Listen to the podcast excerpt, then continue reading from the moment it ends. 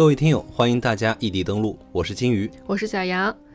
本期节目是地方怪谈，我们跟大家聊一聊咱们幅员辽阔的东三省。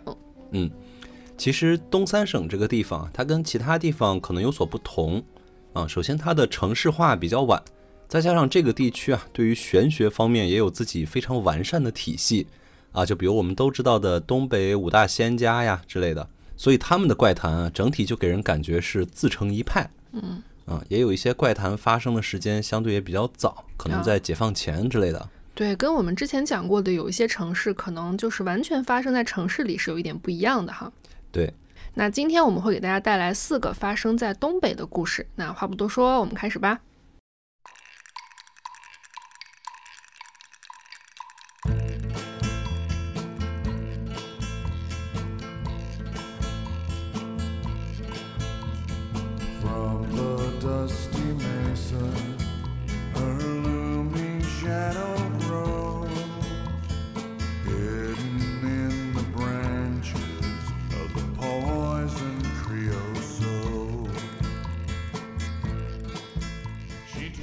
第一个故事是关于一个小区的奇怪传闻。这个小区的名字叫新竹花园，是长春很出名的一个小区，在长春绿园区的新竹路上。新竹花园是在一九九八年建成的，建成之后呢，也陆续住进来了很多新住户。有人住进来之后啊，这小区里就开始发生怪事儿了。这小区里呢，住着一家三口，住在一楼啊。为了方便称呼，我们就管他叫老王家吧。这个老王家刚搬进来的时候呢，就听邻居们说，时不时会在他们的楼道里听到有人大半夜在笑，但是也听不清楚究竟是哪一户发出来的，所以好心的提醒这个老王家一家三口，就想着大家一起来留意一下，如果知道是谁家半夜制造噪音，就互相提个醒，就不要扰民嘛，毕竟大家现在都是邻居了。可是就自从老王家住进来开始，邻居们听到怪笑声的频率越来越高。有一阵呢，甚至是每天晚上都能听到，而且因为这个声音持续的太久了，邻居们呢就可以寻声溯源，发现似乎就是从老王家里传出来的。第二天，他们之间互相一对，就你也听见了，他也听见了，那这些邻居就确认这两天晚上确实是一楼的老王家在发出怪笑声，影响大家休息。那会儿是两千年左右，小区的楼楼层普遍都不高，顶多就是五楼吧。一梯两户的话，一个单元就住了十户人家，那楼上楼下互相也都认识，非常的熟。这个时候邻居们就有点不高兴了，觉得老王你搬进来的时候，我们还特意跟你说了，大家一块儿留意是哪家人在扰民，这下可好，你不仅不帮我们，你自己大半夜还在那鬼叫。于是大家就去提醒老王一家，说我们每天晚上呢都听到你家半夜有人在大声笑，特别影响我们休息，你们注意点儿。老王听了非常纳闷，说：“没有啊，我家人晚上都睡觉很早，我也根本没有听到你们说的什么笑声。况且你们之前也说过，我家搬进来之前这楼道不就有怪声吗？那肯定就不是我发出来的呀。”于是呢，这次的对峙就不欢而散。那邻居们没有证据，就各回各家了。回去之后呢，大家聚集在一起，决定下次不跟老王这么客气了，直接等到听见他们再笑的时候，就去敲门，抓个现行儿。大半夜的，先不说吵不吵人休息了，一直在那咯咯的笑，也很瘆得慌呀。那邻居们一拍即合，今晚就准备盯着他。这天夜里，果然又在楼道里听到了一些奇怪的笑声。这个笑声听起来就很像是一群人在打牌，但只有一个人在笑。就是可能感觉其他几个人也发出声音了，但是被静音了那种感觉，因为听起来这个笑声不是持续不间断的，而是一阵儿一阵儿的。停止的这期间就给人感觉像是在发牌，或者他们之间在交流。然后这个笑声也很难判断出他的情绪，就像是那种皮笑肉不笑，你无法判断他到底是开心的还是说不开心的。总之就是很诡异，有点像那种老电影里面的那种假笑。哎，对，假笑，嗯。于是这些邻居们简直就是立刻揭竿而起啊！这听见了有人笑了，就联合两三家准备去敲老王家的门。站在老王家门口，这个笑声变得越来越大。那邻居们高兴啊，他们这等于是在道德制高点上越站越稳了。哎，实锤了，就是你们家。对，就等着你开门。门打开了，老王看着站在门口的邻居们，一脸懵。但也就是敲开门之后，这个笑声立刻停了。老王问清楚邻居们的来意之后，也有点生气，就说：“我之前就说过了，不是我家里人在笑，你们怎么就不听呢？”那可是这时候笑声确实也已经停了，邻居们到手的证据一下子就没了。老王看着哑口无言的邻居们更生气了。这场闹剧之后消停了几天，但是安静的日子呢也没过多久。这天夜里差不多刚过十二点的样子，老王家又传出了怪笑声。邻居们有经验了，这次不墨迹，立刻冲下楼去敲门。这次等老王打开门，笑声没有停止。那邻居们很开心啊，就说：“你自己听听，这声音就是从你家传出来的呀，你还让不让我们睡觉了？这都十二点了。”老王原本一脸的不明所以，听了邻居的话之后，好像他的什么开关被突然打开了一样。他进去叫出来了自己的妻子和孩子。邻居们看到这三个人都站在这儿，但笑声还是没有停止。大家都呆住了。老王说自己本来什么都没有听到，邻居们敲开门之后，他好像是那种长时间的耳鸣突然停止了一样的感觉，也开始听到了有奇怪的笑声。那话说到这儿，在场的人都觉得这件事情不对劲了。那三个大活人都站在这儿，可是声音还在，肯定就是说明这屋子里还有另一个未知的东西在发出笑声嘛。于是大家就循着声音开始找。最后呢，感觉这声音像是在老王家厨房地板的瓷砖上发出来的。那大家都觉得奇怪，说老王你家住一楼，也没有地下室呀，也不可能说有人再在你的楼下再发出噪音啊。所以大家就围过去，想仔细看看这个厨房的地砖是怎么回事儿。就在大家围过去想要仔细看看的时候，瓷砖上隐隐约约地浮现出了一些形状，看上去有点像是陈年污垢，但是好像刚才大家也是没有看到。那这个时候，站得比较远的一个邻居大叫一声说：“这怎么看起来像是一张人脸在笑啊？”大家吓得纷纷远离开厨房，站远了之后，果然地板上那个轮廓看得更清楚了。老王家厨房的地板瓷砖上赫然出现了一张人脸的轮廓，嘴角还向上弯着，好像在对大家笑。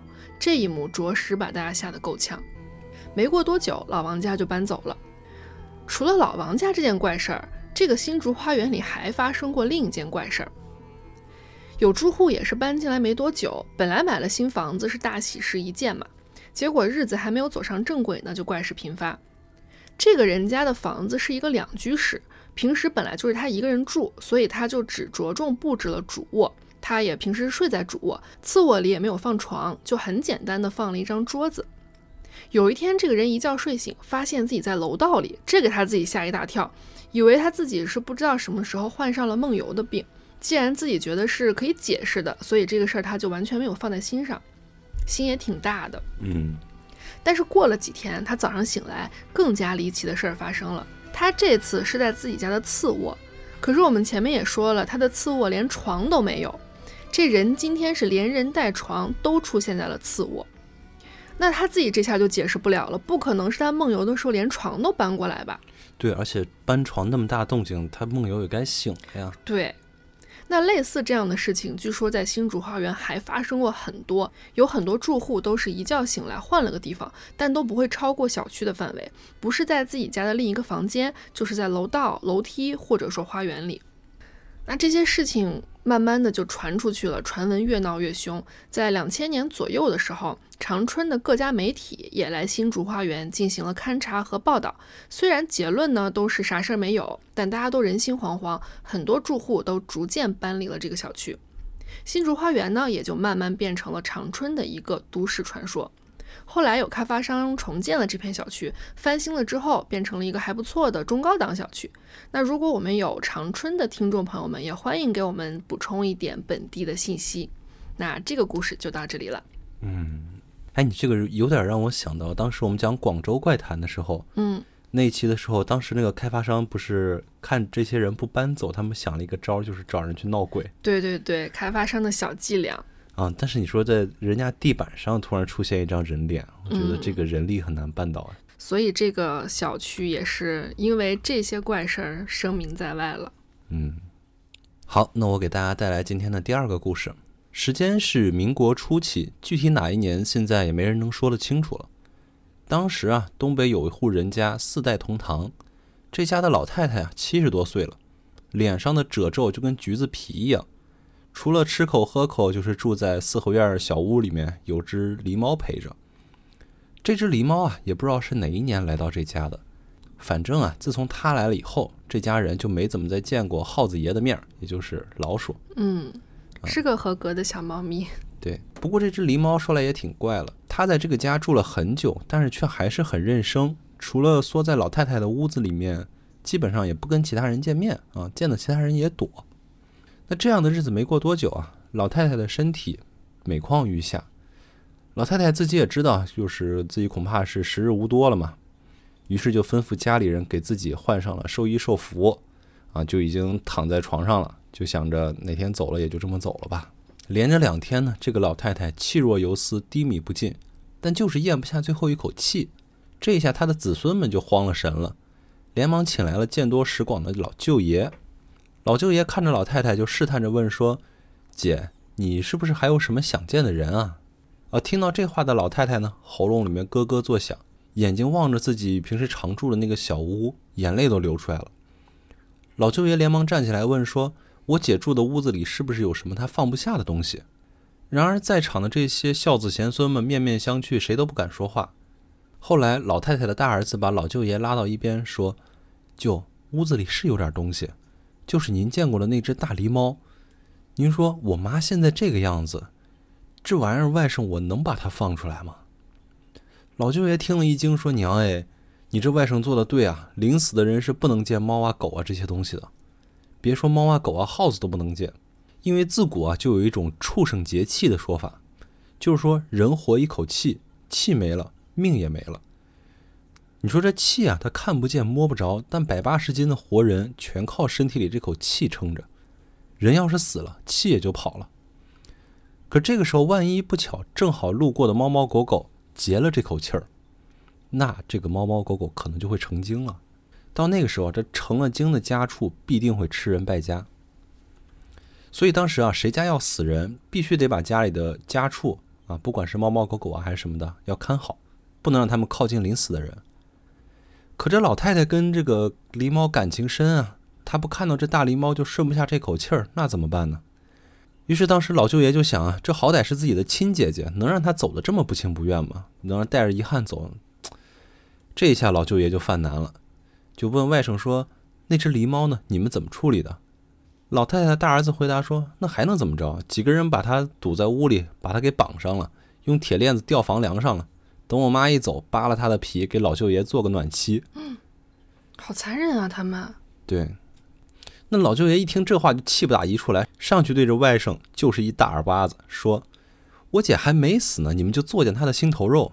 要不是你们这些不孝的东西，平日里对老人不闻不问，我姐至于一天到晚的窝在屋子里和狸猫作伴吗？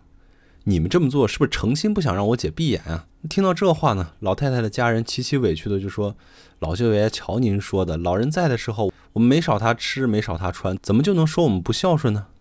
哎，但是那个年代嘛，大家也都知道，能有口吃，有件穿，不错了。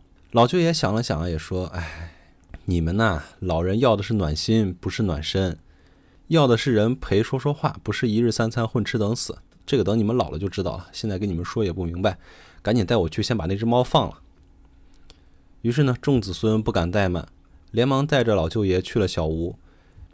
一进屋就看那只狸猫毛被揪得一块一块的，四蹄儿被麻绳扎得跟绑猪仔一样，嘴里呢还塞着一个麻盒，腰间捆着一个狗链儿，悬在大梁上，就晃在半空中嘛。嗯，这只狸猫见到老舅爷进来啊，叫不出声了，但是猫的眼里湿润润的。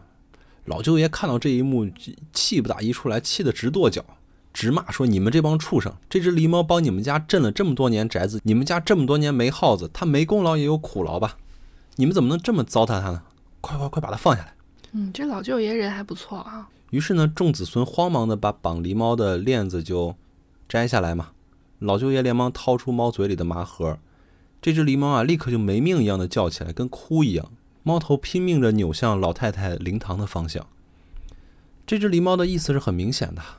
但老舅爷这时候又犯难了，说要死的人是真的不能见猫狗的。嗯，可是不见的话，他姐姐死都闭不上眼，那这可怎么办呢？最后呢，他们就想了个折中的办法，几人呢把狸猫的四肢麻绳松绑了，但是呢把狗链子拴在猫脖子上，就牵着猫在灵堂外面，想着远远的跟老太太见一面，既不会近了接触，也能一了这个一人一处的心思，让老太太走得也安详，对吧？可是这想法没错，到最后还是出了问题。话说这老太太的大儿子牵着猫啊，老舅爷颤颤巍巍的拄着拐棍儿，刚到灵堂门槛外，留在灵堂里面照应老太太的二儿子就在灵堂里面喊：“哥，舅爷，我妈刚走了。”然而这时候呢，狸猫一扭头，不知怎么的就拖出了狗链，呲溜一下就窜进了屋子，呼的一下就扑在老太太的脸上。二儿子吓得连忙拿起哭丧棒，一下就砸在狸猫脑袋上，把狸猫扇出去老远。正想再扑上去补一家伙，突然感觉气氛不对劲，大家都目瞪口呆地看着自己的后面。二儿子扭头一看，吓得窜出去老远。只见老太太的尸体呼啦一下坐了起来，两只眼睛直直地盯着自己。众人吓得大叫说：“诈尸啦，诈尸啦！”那要死的人被猫狗扑了，叫劫气；那已经死的人被猫狗扑了，就不叫节气了，叫诈尸。说白了就是僵尸复活。那谁都知道僵尸是要吃人肉、喝人血的。于是这一下，灵堂里立刻鸡飞狗跳，乱作一团。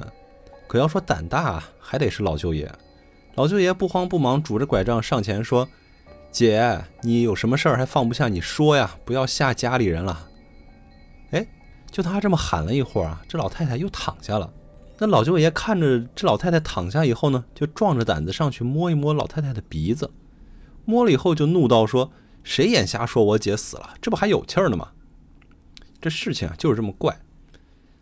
那这一下老太太没死，这二儿子就百口莫辩了，被众人骂得低头不敢说话，只好灰溜溜的收拾了地上被砸得脑袋开花的猫尸，躲了出去。啊，那小狸花猫刚刚是被他打死了。对，那经过这一折腾啊，老太太居然一天天的进气儿出气儿都多了起来，眼看着身体越来越好了。那这下老太太的家人们都傻眼了，说感情这灵堂白准备了。那不管怎么说嘛，这老太太人健康起来了，自然也是好事儿嘛。嗯。可是这还没完，我觉得这个故事到这儿才真正开始。就在老太太身体好了之后啊，村儿里面陆陆续续发生了很多怪事儿。第一件怪事儿呢是白天，有人总看见老太太躺在床上，送去的饭啊粥啊也没见动，可是也没见老太太饿着。可是到了后半夜。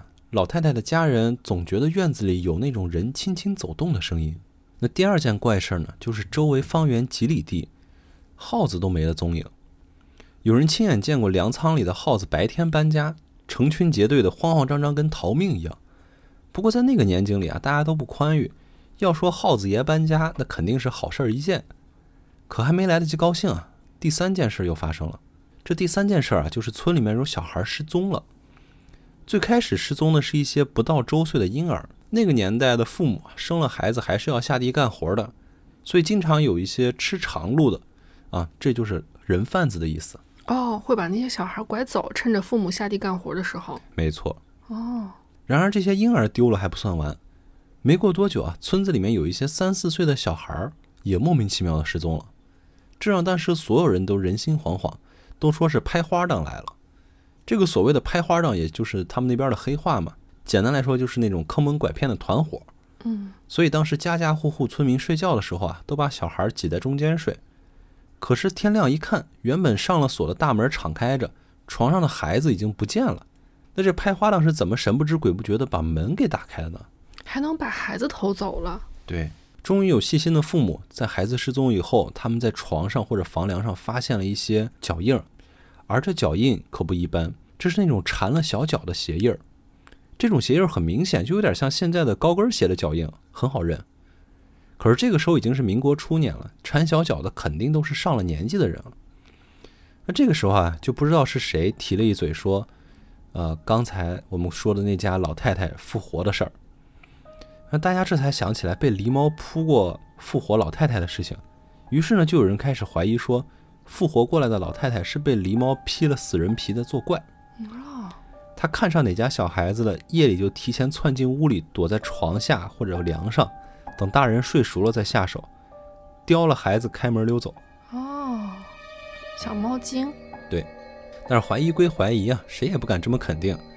倒是这些风言风语啊，传到了这个老太太的大儿子耳朵里，这个谣言呀，就把他愁得睡不着觉。那这天夜里，他正在床上翻来覆去呢，突然听见院子里有一声轻轻的小孩的哭声。然而这突如其来的小儿夜啼却陡然停止，就像被什么东西扼住了喉咙一般。于是大儿子慌忙起身，悄悄地打开了窗户。他打开窗户，就看见院子里月光下的老太太像是抱着什么东西，轻轻闪进了小屋子里。那伸手啊，就丝毫看不出来是一个老妇人。这下大儿子犯起嘀咕了，他心说：“我妈不是下不来床吗？怎么突然晚上出来散步了？”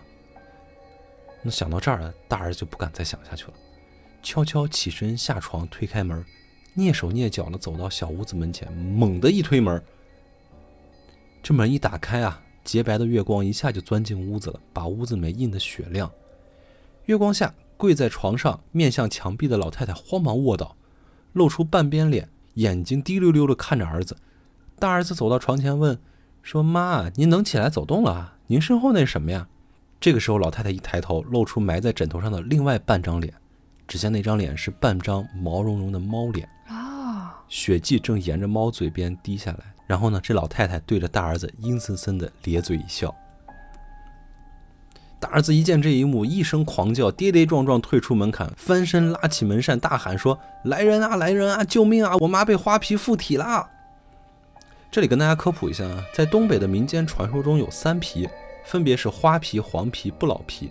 那黄皮指的就是黄鼠狼，不老皮指的是蛇或者蛟，嗯，而花皮呢，指的就是花皮大狸猫。那咱们话说回来啊，大儿子这么一喊，没多久。院子里面就纷纷亮起了灯，不一会儿，大家都披着衣服跑了出来。大志听大儿子这么一说啊，个个汗毛直竖，也顾不得什么家丑不可外扬了，打开院门就喊左邻右舍来帮忙。等到老太太的小屋门前被村民围得水泄不通，大儿子这才想起来，从关门以后，这个屋子里好像就没什么动静。那老太太不见了吗？对。眼看周围这么多扛棍舞棒的人在自己身后啊，他深吸一口气，壮着胆子就推开门。可是这一推开门，发现屋里哪还有什么老太太啊？只有炕上还有一具被咬得血肉模糊的男孩尸体啊！那好多人看到这一幕啊，跑到屋外就开始哇哇吐。等到众人冷静了一下啊，老太太的二儿子突然发现这个炕好像有点不对劲，于是他不顾众人异样的目光，一把把炕上的被褥啊扔到地上。然后就开始在炕上一边拍拍打打，一边摸索着什么。等到他摸索到炕中间的地方，突然一下，在场所有人都屏住了呼吸。就是从他拍打的这个声音来判断啊，这下面是空心儿的。哦，可以听出来是不一样的。对于是，二儿子立刻就掀起了炕上的盖板。只见炕下面不知道什么时候被掏了一个大洞，有人就走过来比划了一下，发现这个洞的大小来看，一般成年男子是绝对进不去的。充其量进去一个身材瘦小的女人，而这个时候人群里面就有一个半大小子站出来了，主动请缨说：“我胆子大，我想进去看看。”嗯，那很快啊，就有人找来了绳子，就绑在这个小伙的腰上。小伙跟大家说：“呃，你们每十息拽一下这个绳子，我也会回应你们拽一下。如果我没回应，就赶紧把我拽回来。”这里跟大家解释一下，这个十息差不多就是人呼吸十次的时间。啊，就是这样算一下。对，嗯，以这个呼吸的频率来作为计量单位。对，因为那个时候也没有表嘛，看时间不是很方便。那随着时间的推移，在屋子里等待的众人也都开始焦躁不安起来。这个绳子啊，也是续了一节又一节。有人来回踱步，有人小声说着悄悄话。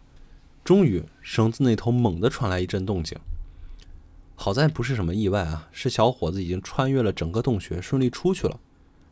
可是谁也没有想到啊，这通道的另一头竟然连接的是村子里的乱坟岗。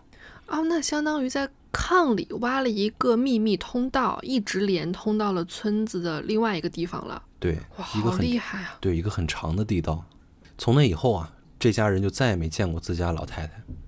而且自那以后，这个乱坟岗里啊，就经常就有那种被埋的不深的棺材，被胡乱的刨出来，里面的尸体啊被啃得七零八落。后来甚至发展到。夜里有活人路过的话，也有可能会被开膛破肚。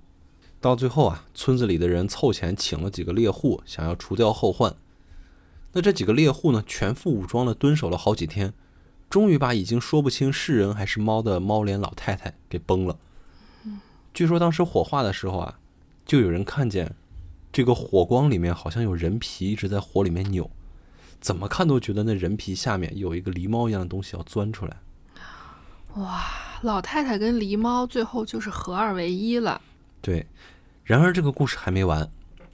我一个朋友跟我讲说，差不多九五到九六年的时候，嗯，那个时候他们小学突然有一天就开了一个家长会，而家长会的内容中，除了常规的让孩子们好好学习之类的，嗯，还有几项非常特殊的嘱咐。其中有一条说是学生上下学一定要结伴而行，第二条呢是学生必须扎红绳上学。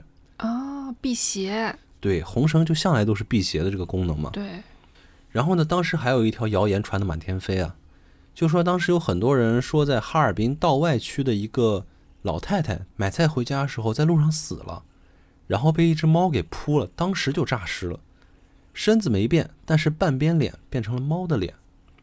反正当时就是这么传呢，说这个猫人通常是夜间行动，动作敏捷，力大无穷，而且特别喜欢吃小朋友的肉。但是成年人被咬了之后啊，也会变成猫人。丧尸猫人。对。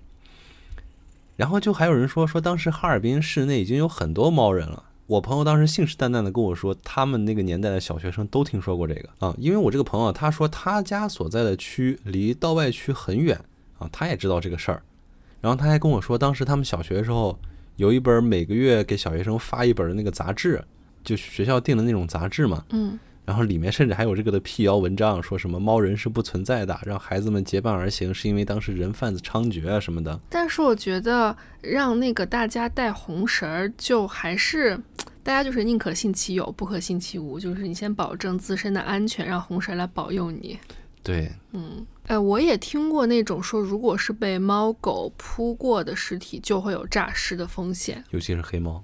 哦，对对对，黑猫就是很很灵很邪。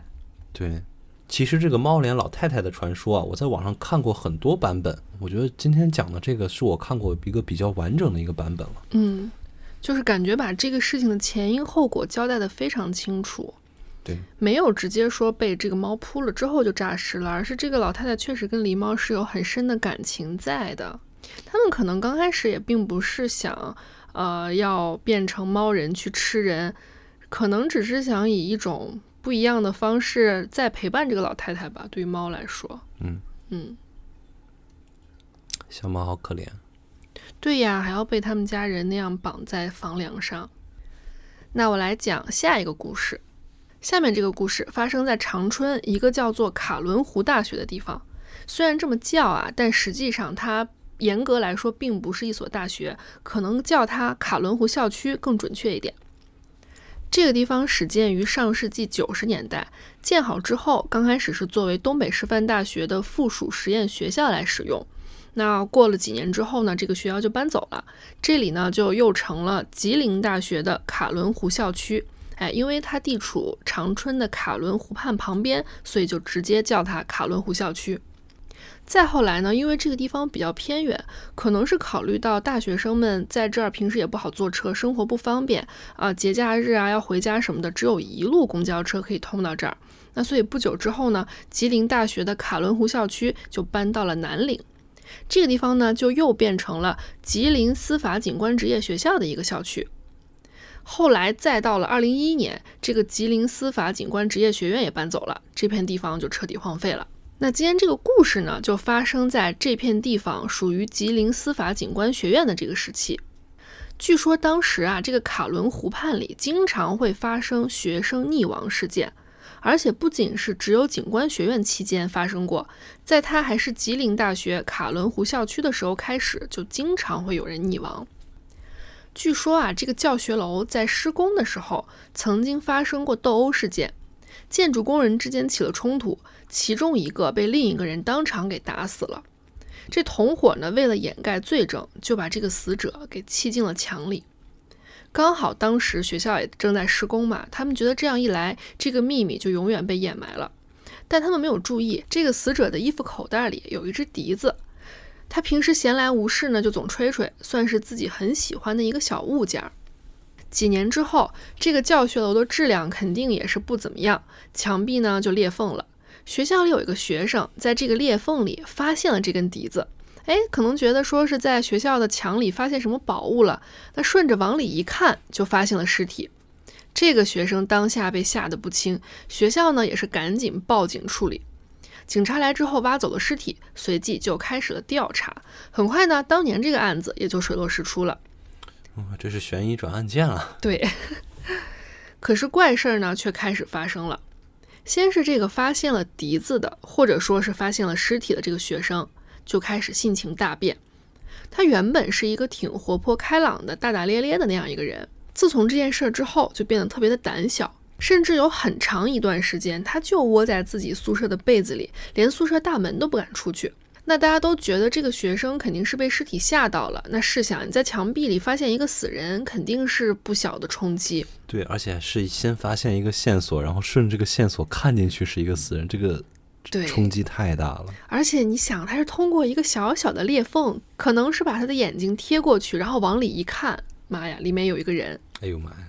但这个学生自己却说啊，他不敢出去，是因为一出宿舍门就可以听到吹笛子的声音，只有窝在被窝里才能好一点啊。他就说不是自己被吓到了，而是不想听到奇奇怪怪的笛子声。嗯，同学们刚开始肯定是不信的，因为之前呢，在警方调查那起案件的时候，笛子刚开始是作为证物被警方保管的嘛。那后来破案了，这个笛子呢，它既不是定罪的证据，而且风化破损也非常严重。那警方呢就把它还给了死者家属。但是死者家属因为伤心难过，也不想再看到这个东西，也不想保留，所以就把笛子给了学校，让校方自行处理。那校方呢是觉得这个死者施工的工人是死在了学校，那么就把这个笛子放进了卡伦湖里，那有一种祭奠的意思在嘛？嗯。那同学们都知道，笛子现在就在那湖里面呢，怎么可能发出声音？谁没事去吹笛子呀？结果有一天，这个学生同宿舍的另一位男生回到宿舍，他一回来就看见他们寝室的桌子上摆着那只笛子，大家都吓了一大跳，赶紧拿着这个笛子又扔进了那个卡伦湖里。就从这里开始，更奇怪的事情发生了，同学们开始都能在晚上听到有吹笛子的声音。而且每次这个声音响起来，就会有学生不由自主地往湖里走。他在召唤，对，用笛声来召唤别人来陪他。赛人海妖，对哦。那先后就有好几个学生落水溺亡，只有一位幸存者。他后来说呢，他当天晚上是在这个湖边散步的，突然听到有吹笛子的声音。那他自己也是听过关于这个笛子的传闻的，心里肯定还是害怕的嘛。一听到有奇怪的声音响起来，就立刻准备打道回府，说赶紧的回宿舍吧。但就在这个突然之间，他就像是被什么控制住了一样，开始往湖里走。这个时候他自己是完全没有意识的，他走了几步啊，被湖里的石头给绊了一下，绊倒摔跤了。可能就是这一个冲击让他清醒了。他清醒之后呀，发现自己已经站在卡伦湖里了，那水深都快没过脖子了。还好这个学生他水性不错，这会儿也清醒了，赶紧就猛拨几下水游到了岸边。后来呢，每到那位建筑工人的忌日，卡伦湖边还是会响起笛声，好像这个笛声就是有蛊惑人心的魔力一样，吸引着学生们跳入湖里。再后来呢，这个学校搬离了，整个卡伦湖校区也就随之荒废了。现在还可以看到，时常有一些博主呢会去卡伦湖校区探险。这个废弃的教学楼前面立着六根很高的柱子，旁边都是杂草。进去之后呢，这个大厅的墙上有很多红色涂鸦，有可能是当时学生们写的，也有可能是后来去探险的人们写的。啊，写着什么“一路走好”，有人跳湖了之类的话。然后抬头可以看见这个教学楼的横梁上有他们学校的校训，写着“学以立业”。得以修身，教室里面的玻璃基本上也都碎光了，但是还是能在黑板报上看到一些当年的通知啊，比如说什么要训练啦，啊几点几点要上课，几点几点要上晚自习之类的。啊，那些破损了的桌椅板凳儿，可能也都见证了当年的笛声和那些溺亡的学生。那这个故事就到这里。哇哦，这个地方我现在很好奇啊。有点想去看看，我也是。我看到这个故事的时候，我就 很想去探险一下。对，哎，我当年在陕西省铜川市拍宣传片的时候，我们当时就意外发现了一个厂区。嗯，这个厂区非常的神奇，它在大山深处，然后这个厂区里面就是所有的一切都像是有人在生活的样子，但是就是已经非常破败了，就是它厂区那些设备上已经爬满了青苔。哦，但是它每一个黑板报上甚至还写着说。一九八七年什么值日生表，谁谁谁谁谁谁谁，哇，一九八七年，对，然后他还有一些破碎的那些啊，就感觉像撤离的很匆忙一样。这么那它会有一些，比如说蜘蛛网呀，很厚很厚的土啊。有就非常厚的灰尘，但是它厂房里面的那些设备啊什么的，就是都还在，设备也没有离场什么的，就感觉除了人以外，其他东西都还在。哦，这么一个地方，我当时我觉得好神奇啊，这个地方。就是不是感觉哪怕没有人了，但是那些东西就再也没有人管过他们，就好像在一九八七年，大家突然就走了，消失了，对也没有人回来说再收拾收拾。对，而且还有一些特别有年代感的，比如说什么谁谁谁的大红花什么的。哦，哇，我特别喜欢这种地方。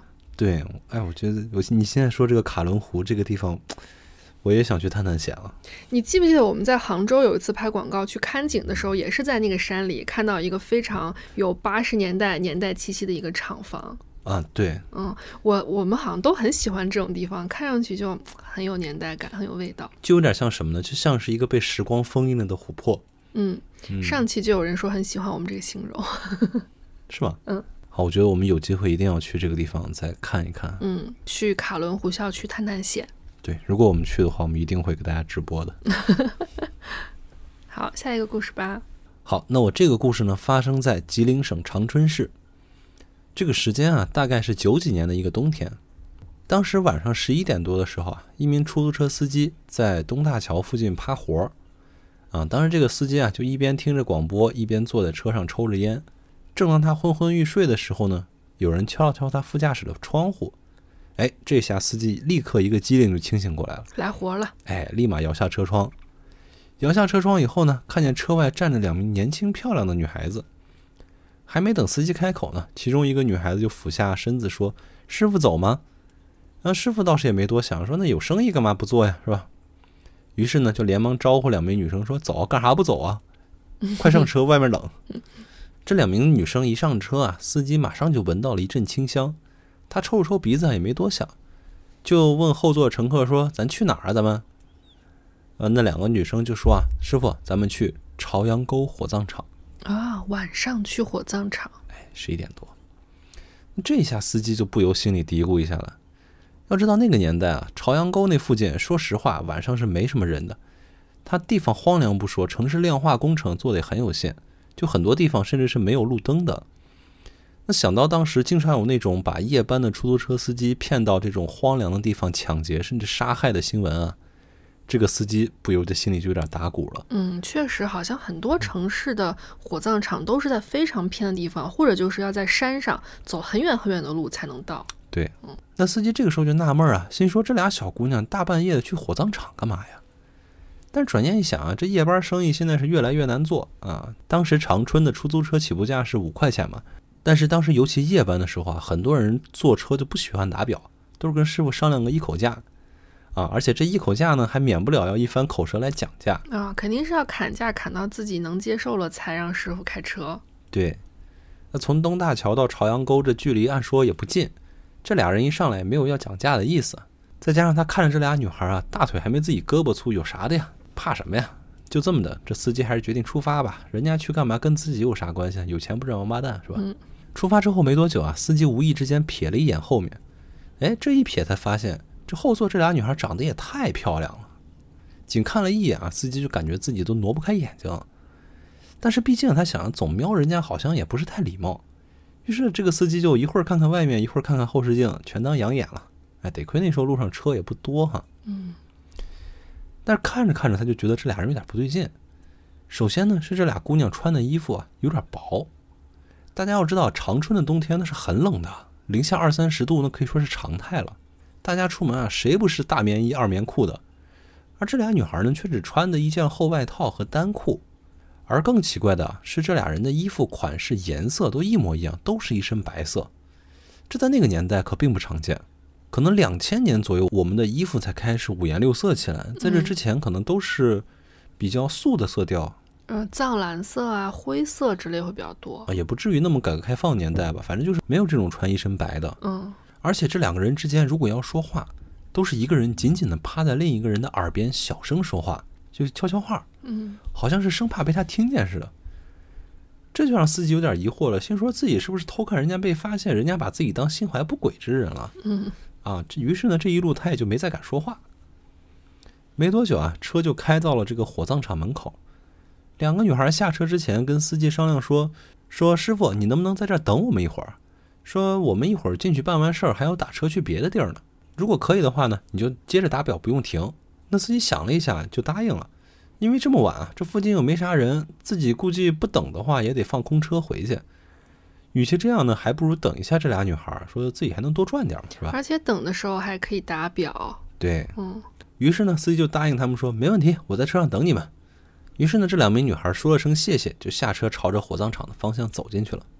那司机看着这俩人走进火葬场大门之后啊，心里还是觉得有点怪怪的，心想没听说过火葬场半夜还有办啥业务的呀，而且火葬场里面也黑黑的，感觉不像有人。嗯那想了半天也想不出个所以然来，那索性不想了。这司机啊就掏出一根烟来，一边抽一边看着两个女孩离开的方向。嗯，估计这会儿想你俩多办会儿吧，我这表反正还记着价呢。对，那大概也就是半个多小时吧，这俩女孩就出来了。出来的时候呢，一人手上就多了一个白色的大布兜子，看着倒是不重啊，因为这两个女孩拎起来看着也毫不费力。嗯他也就没下车给俩女孩帮忙嘛。这俩女孩上车以后呢，就给他说：“师傅，咱再回刚才来的地方。”那司机说：“哎，你们刚才不是说要去别的地儿吗？合着是回去啊？你们是来取东西的是吧？”那司机也没多想，就说了声“好嘞”，就出发了。然而回去的路上，这奇怪的事儿就发生了。当时司机还有点好奇啊，就问他们说：“你们这大半夜的到火葬场来办啥业务啊？是家里有人去世还是怎么回事啊？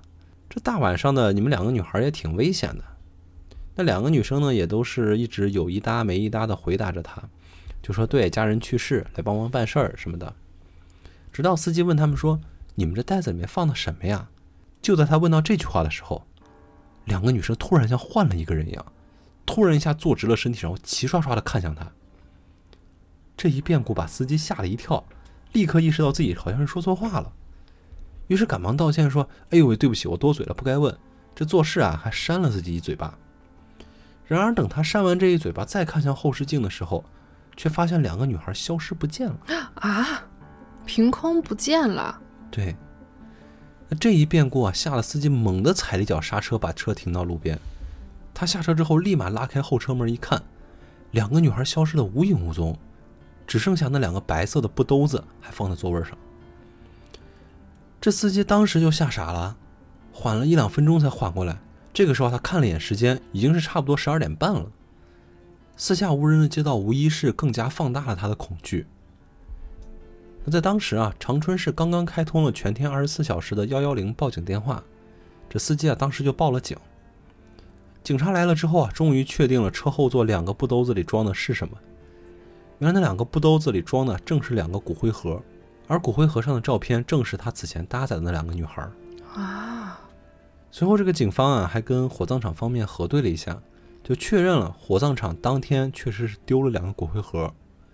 而当天火葬场值班的门卫说，他见过司机。这个门卫说，他当时就看见这个司机在火葬场门口停着车，也没熄火，抽了几根烟就开走了。他当时还奇怪来着。哦，那就是在门卫的眼里看来，就是这个司机开了一辆出租车过来，莫名其妙的停在门口，自己下车抽烟，然后就莫名其妙的开走了。对门卫是完全看不到那两个女孩的对，啊，他们俩是来取自己的骨灰的。嗯，那可是你说他们为什么突然消失了呢？我觉得可能是司机说错什么话。或者说就是点破那个秘密了？对就是你看问别的问题，他们说啊办业务啊家里有人去世来帮忙，但是一问说那个布袋子里装的是什么，他总不能说装的是我自己。对，这就是关键信息。问到这儿了，他们俩就消失了，不能再说什么了对，啊。当然，我觉得还有一种更科学的可能啊，因为那个时候的司机他们确实这个工作压力比较大，就是他们每个每天要交份子钱嘛，嗯嗯他们交完这个份子钱以后，拉完了剩下的才是自己的嘛。嗯，然后当时就有很多司机怎么着，他们自己打空表哦，啊。当时的出租车他们有这么一个规矩，就是你每天拉的里程数越多，你交的份子钱越少。啊，就是跑的那个路程越多，你自己能挣的越多呗，就交上交那个比例会更少一点。对，是的。比如说你今天里程是一百公里，你交嗯十块钱，嗯，但是你跑两百公里，你肯定交八块钱哦，啊，就大概是这样。所以当时有很多出租车司机呢，他们上有政策，下有对策，他们怎么做呢？他们就打空表，就是我只打表，我不拉人，这样我的里程数高了，但我交的份子钱少了，所以就是很有可能这个故事就是一个司机打空表的故事。那那两个骨灰盒是怎么出现在他车上的呢？嗯，这就不知道了，毕竟这个故事从头到尾都是这个司机转述的。对，好吧，那我们今天的东北怪谈就是这些，希望大家能够喜欢。当然，我觉得我们也只是说了很冰山一角的东西啊。对，东北有趣的故事非常非常多。对，嗯，东北这片土地啊，它真的是一片神秘而又令人向往的土地。对我非常喜欢东北文化。然后最近金鱼说我有时候说话会冒出一两个非常奇怪的东北词语。我们俩其实今年本来是想去东北玩的，但是好像据说是太冷了，今年我们就搁置了这个计划。我倒是去了长春和大连。嗯 如果有在东北的听友们呢，也欢迎大家在评论区跟我们分享你们听过的怪谈和奇闻异事。我觉得东北的怪谈，包括像我们刚才说的五大仙家啊，什么都是都是非常有意思，而且非常成体系的一种文化。嗯，我觉得这种文化可能也是基于过去的东北他们萨满教的这种文化所衍生出来的。这跟我们平时能接触到的文化习惯确实不太一样，我觉得非常有趣。确实，我们俩都非常喜欢东北文化。那希望今天的故事呢，大家也可以喜欢。我们本期节目呢是新年前的最后一期了，过年期间我们就不更新喽。我们这个异地登录电台是法定节假日休息啊。那在这里呢，也提前祝大家新年快乐！过年回家的、不回家的都能拥有一个快乐的黄金周。对，那我们的节目呢会在小宇宙、喜马拉雅、网易云音乐、QQ 音乐和苹果 Podcast 上同步更新。大家喜欢我们的话，不要忘记订阅。那我们今天就说到这里啦，年后再异地登录，拜拜。拜拜。And when I touched her skin, my